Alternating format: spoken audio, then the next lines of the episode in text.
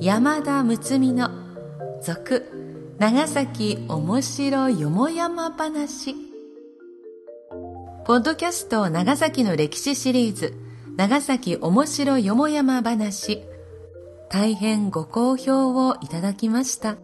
そこで第20話までの長崎おもしろそう第2巻。師団切り抜き帳に続き長崎に関する書籍では定評のある長崎文献者のご協力を賜り続編として故島内八郎氏の著作長崎面白そう第1巻。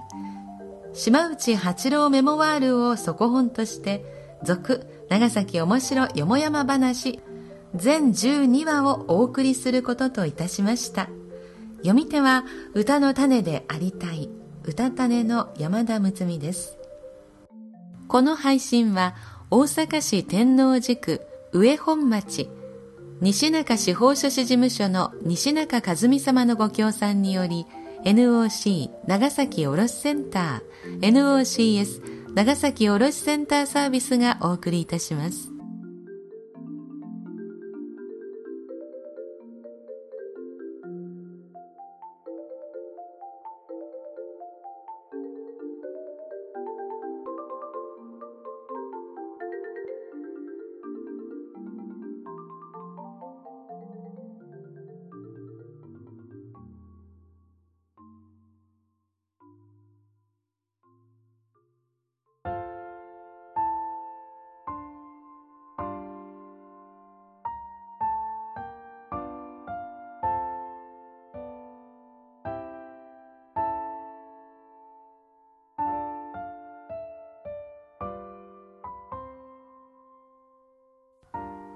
第26話吉井勇と長崎。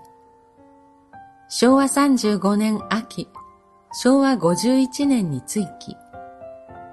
吉井勇先生の長崎所有は明治40年与謝野鉄管木下木太郎平野万里と共に天草平戸を経て来先したのだった。その縁故で天草の大江村は昭和27年、先生を招いて、先生が帰郷後読まれた一首を歌碑に刻み、除幕式を挙行した。白州と共に宿りし天草の大江の宿はバテレンの宿。この五人の天草から長崎への文学巡礼は、我が分断に南蛮趣味を発生させる元となった。すなわち、五人は帰郷後、二六新報に五足の靴なる気候文を発表。ついで白州は邪宗門など一連の南蛮文学。木太郎は南蛮寺門前を出版。その他五人で文章に詩歌に異国趣味の匂う作品を発表した。次の長崎来遊は大正8年春だった。長崎遺線の高谷君ら発起のもとに大光寺で歓迎歌会が開かれた。その席上、私らは吉井先生と斎藤茂吉を初めて見た。私らは吉井先生をその歌集、河原よもぎなどを通じて、やさ男と想像していたのが180度裏切られ、20巻、75キロもあろうという巨体だったことに驚いた。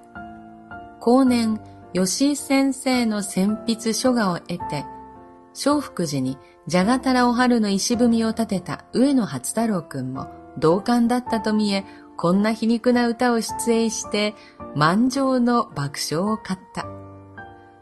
病み上がり、吉屋のような良い男、吉井勇を今見たりけり。この長崎訪問から帰郷して先生は、新小説に長崎百首を発表した。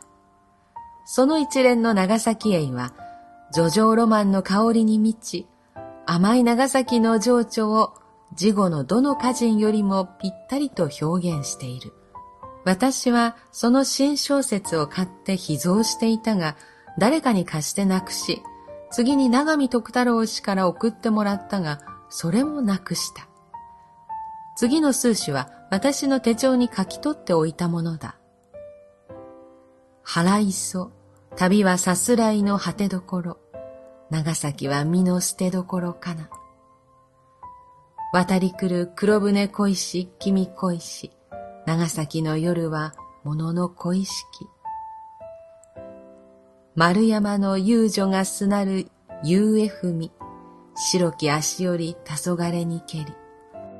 ギヤマンの大き杯手に取れば、管轄心抑え加熱も。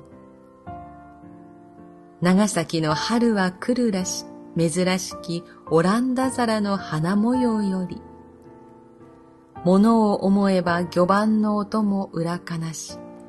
海星放屈の春の夕暮れ。宗福寺。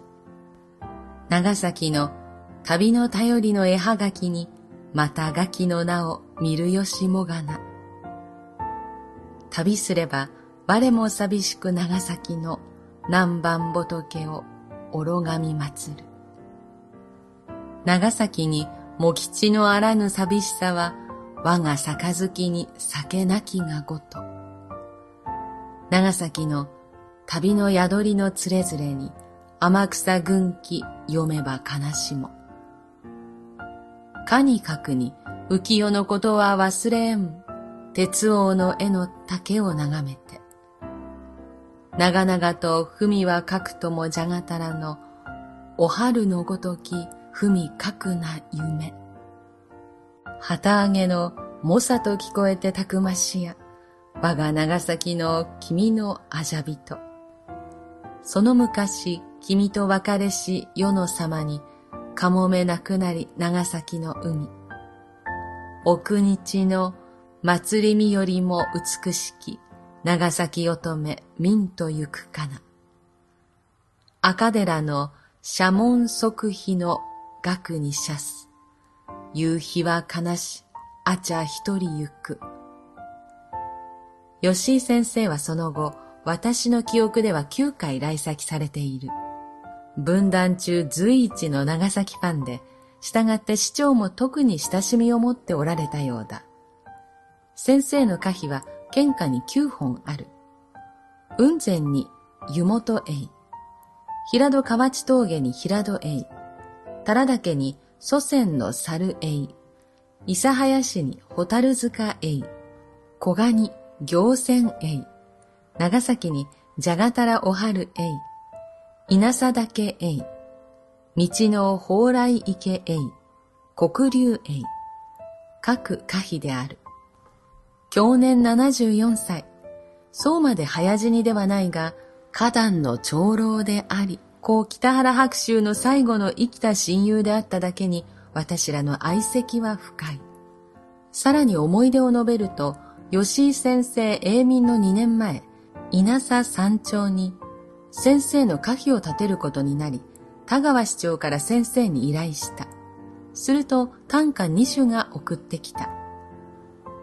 おおらかに稲佐の竹湯見はるかす、海もはろばろ、山もはろばろ。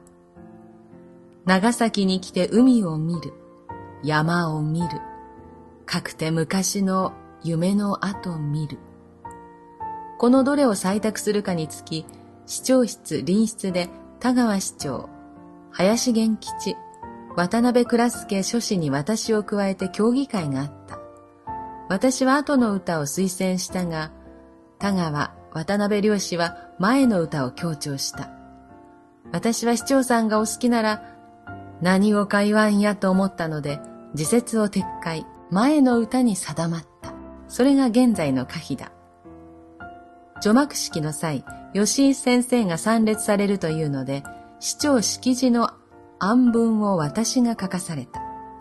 私は明治45年の五足の靴から書き出して、吉井先生と長崎の関係を詳細に書いたのを田川市長に渡した。さて、除幕式の日の展望台の開花の部屋に皆が集まり、まず田川市長が式辞を読み、ついで挨拶に立たれた先生は、市長さんが何もかも言い尽くされましたので、僕は言うことがなくなりました。と言って、そのまま腰を下ろされたので、皆が大笑いをした。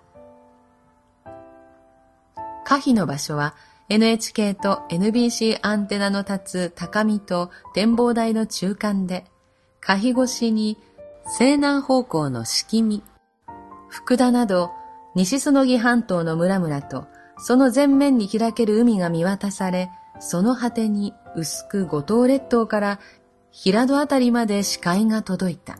誠にいい場所である。その際、先生が、この掘り方は深くて立派です。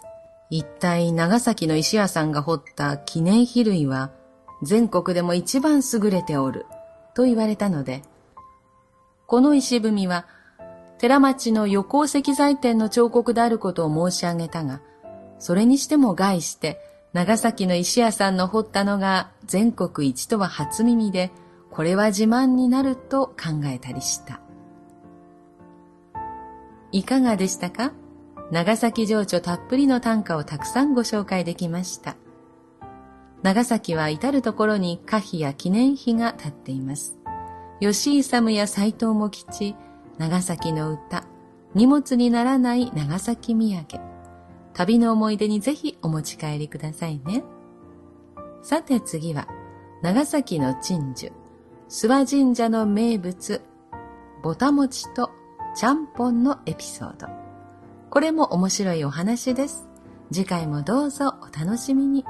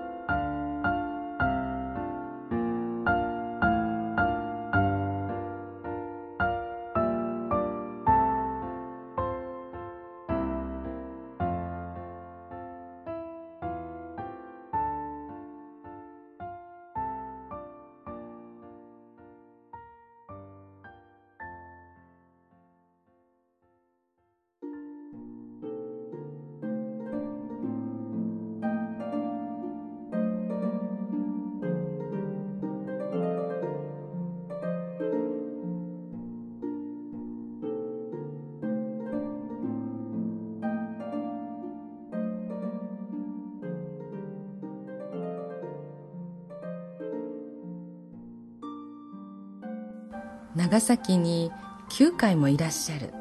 よほど長崎がお好きだったんですね。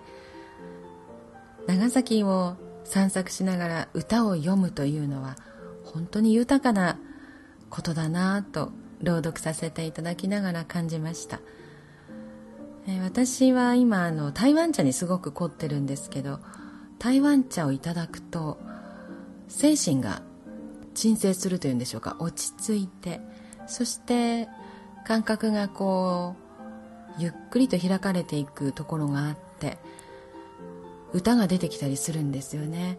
なので、え、長崎を散策しながら歌を読むということを私もこれからやっていきたいなとまた思えています。皆様にはどのように届いたでしょうか？歌を長崎土産にするって文化の香りがしていいですね。今回は大阪市天王寺区上本町西中司法書士事務所の西中和美様のご協賛でお送りいたしました。西中司法書士事務所では不動産登記や会社法人登記相続遺言青年貢献などの法律問題に関する手続きや相談などの業務を行っておられます。また弁護士公認会計士税理士などのパートナーと連携して幅広い問題にも取り組んでおられます。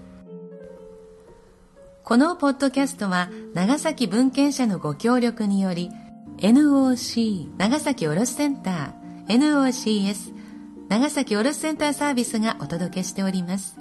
本文中、差別または差別的とみなされかねない表現がある可能性もありますが、著作者には元よりその意図がないことはもちろん長い期間出版され続けている書物であることなどから朗読用のテキストとして多少の言い回しの変更言い換え省略を行いましたが原作の遮奪な代わりを残すべくほぼ原作に沿って朗読いたしております。またこのポッドキャストに対するご意見ご指摘は nocs.e064.com まで電子メールでお送りいただければその内容のご紹介を当社ホームページで行い今後の配信の参考とさせていただきます。なお長崎文献社は貴重な長崎ものの書籍を数多く出版されております。そこで当社でもホームページにて書籍販売のお手伝いすることといたしました。もちろん長崎文献社サイトでも購入することができます。詳しくは両社のホームページで。次回までしばらくの間さようなら。歌の種でありたい。歌種の山田睦美でした。